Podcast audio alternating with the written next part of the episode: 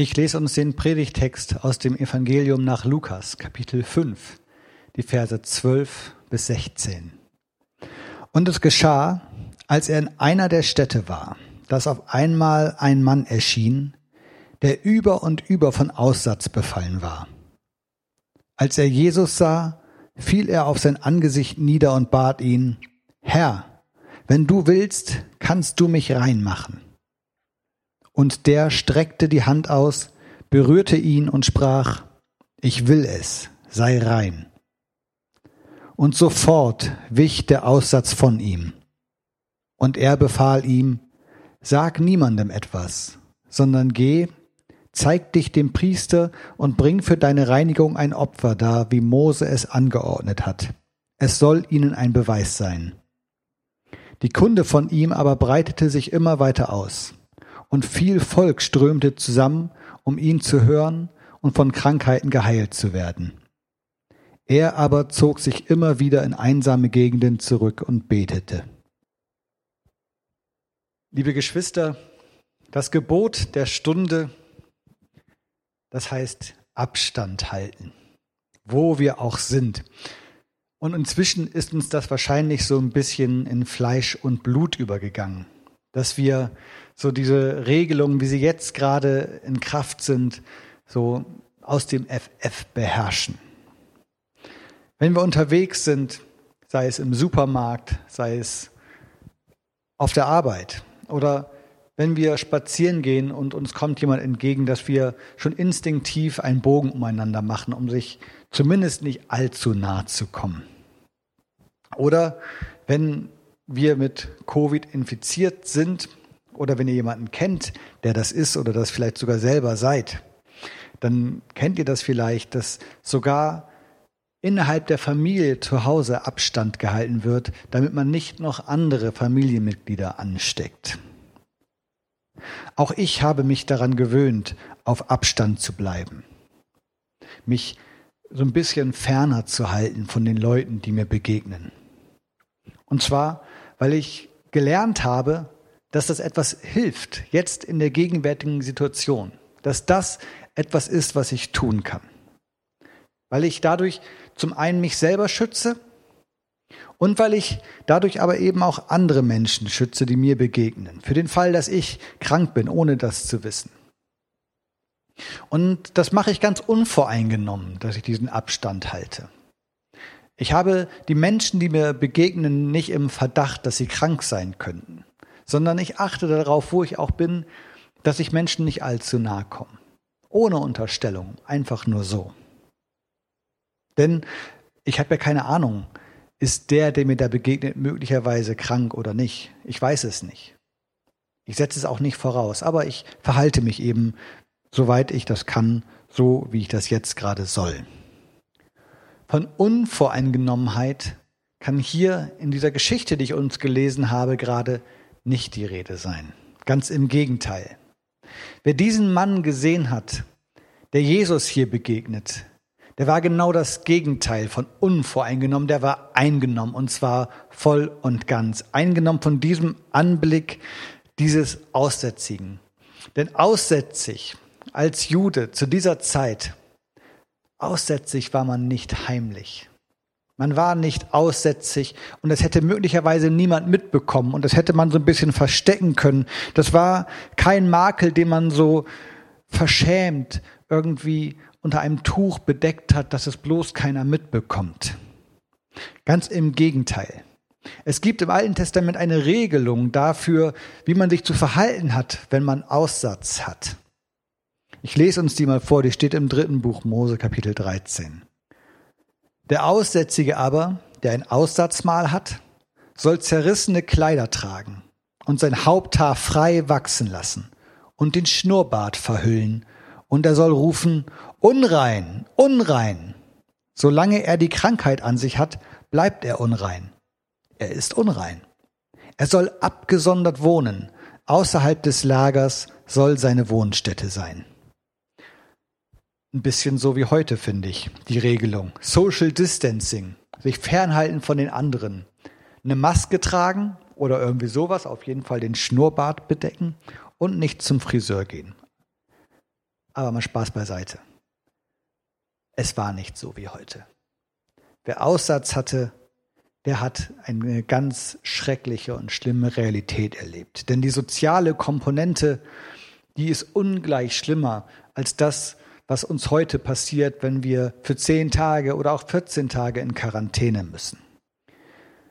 Wenn man aussätzlich war, dann war man gezwungen, durch das Gesetz von Mose äußerlich zu verwildern. Jeder sollte sehen, dass mit dir etwas nicht stimmt, wenn du Aussatz hast. Der Aussatz, der hat dich gebrandmarkt und das sollte jeder sofort erkennen. Du solltest zerrissene Kleidung tragen. Du durftest dir die Haare nicht mehr schneiden. Du solltest wirklich dich gehen lassen. Du hattest gar nicht die Möglichkeit zu versuchen, noch etwas aus dir zu machen. Du durftest das nicht einmal. Du warst gebrandmarkt als ein Ausgestoßener, vor dem man Abscheu empfand. Du warst außen vor. Du musstest außerhalb wohnen. Du hattest in der Stadt nichts mehr verloren, da wo alle waren. Du musstest raus. Mit dir wollte man dann nur noch möglichst wenig zu tun haben. Am besten gar nichts. Dein vorheriges Leben, höchstwahrscheinlich war es vorbei. Es sei denn, du hast sowieso einen Beruf gehabt, bei dem du sowieso nie in der Stadt warst oder mit Menschen zu tun gehabt hättest. Aber für all die, die normalerweise mit anderen Menschen zusammen sind, mit anderen Menschen zusammen gewohnt oder auch gearbeitet haben, für die war nichts wie vorher. Wenn man Glück hatte, dann war so ein Aussatz nur vorübergehend. Dann war man vielleicht irgendwann wieder gesund und konnte in sein altes Leben zurückkehren. Sieben Tage Quarantäne gab es dann noch, so war die Regelung im Gesetz des Mose und dann durfte man zurück ins Leben. Wenn man aber dauerhaft aussätzlich hat, äh, aussätzlich ist, dann erlebt man eine tiefe, tiefe Misere. Man ist vom Leben abgeschnitten. Ein Beruf ausüben? Schwierig. In den Tempel gehen als Aussätziger? Unmöglich. Körperliche Nähe erfahren zu einem anderen Menschen? Wohl kaum. Ein solcher Fall wird es hier sein, den wir hier vor Augen haben. Ein solcher Mann wird es gewesen sein, der Jesus begegnet. Das heißt ja im Text, dass er über und über von Aussatz befallen war. Also das war kein leichter Fall. Das war wahrscheinlich jemand, der sehr gelitten hat unter seiner Krankheit.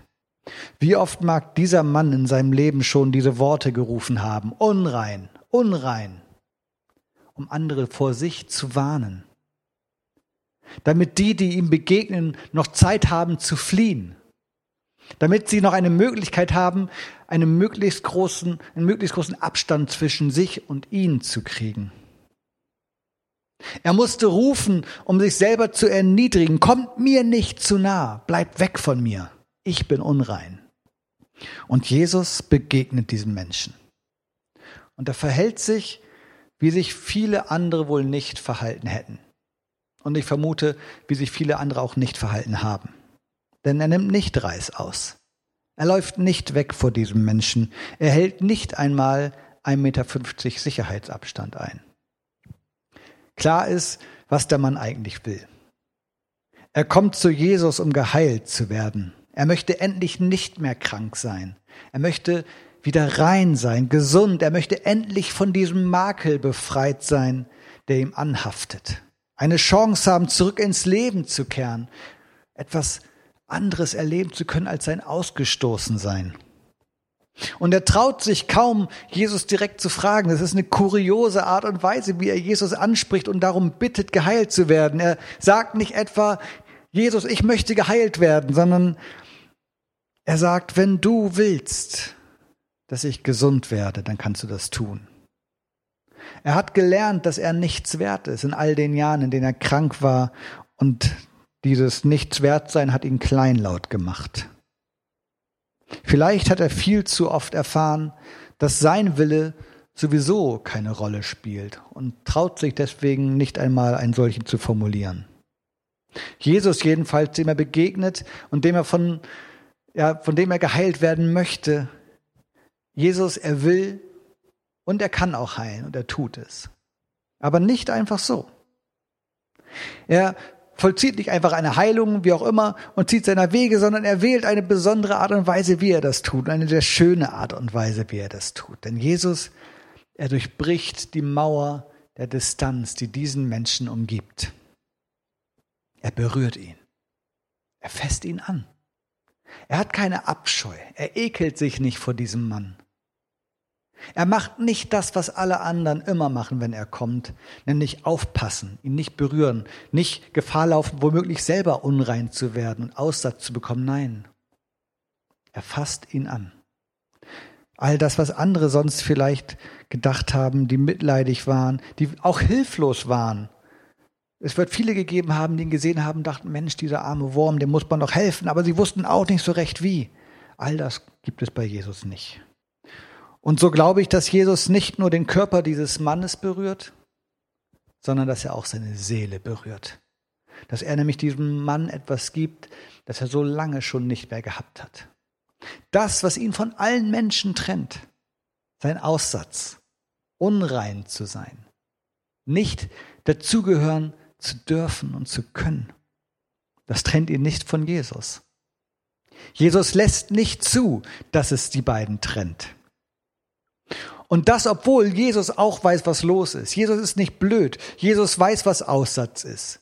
Jesus weiß, dass das einer ist, mit dem man nichts zu tun haben sollte, der eigentlich ganz woanders sein sollte und nicht hier gerade in der Stadt. Jesus kennt die Gebote, die Aussatz betreffen. Er sagt ja selber zu diesem Mann, nachdem er ihn geheilt hat, und jetzt geht zu dem Priester und sieht zu, dass all das, was im Gesetz des Mose steht, auch gemacht wird.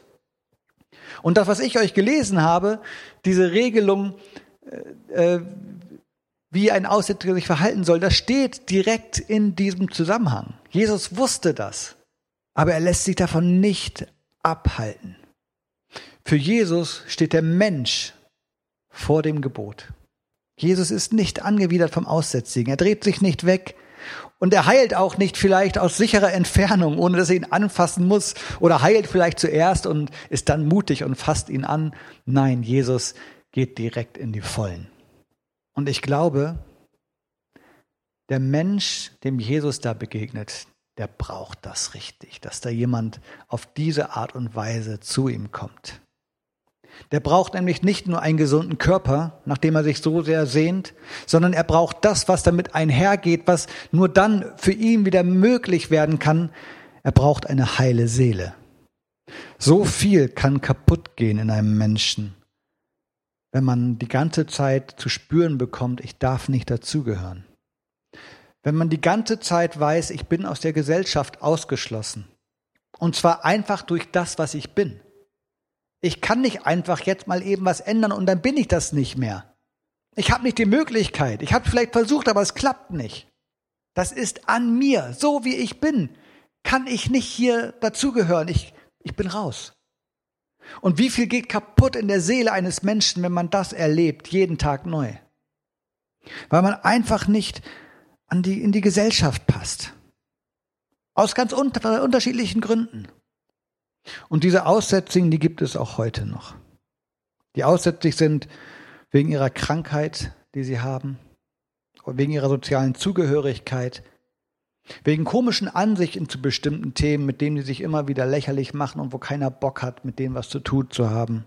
Wegen ihres Aussehens, wegen des Geschlechts, je nachdem, in welchem Kontext man unterwegs ist. Wegen ihrer sexuellen Orientierung, die vielleicht manchen Leuten nicht in den Kram passt. Wegen ihrer Herkunft. Warum auch immer.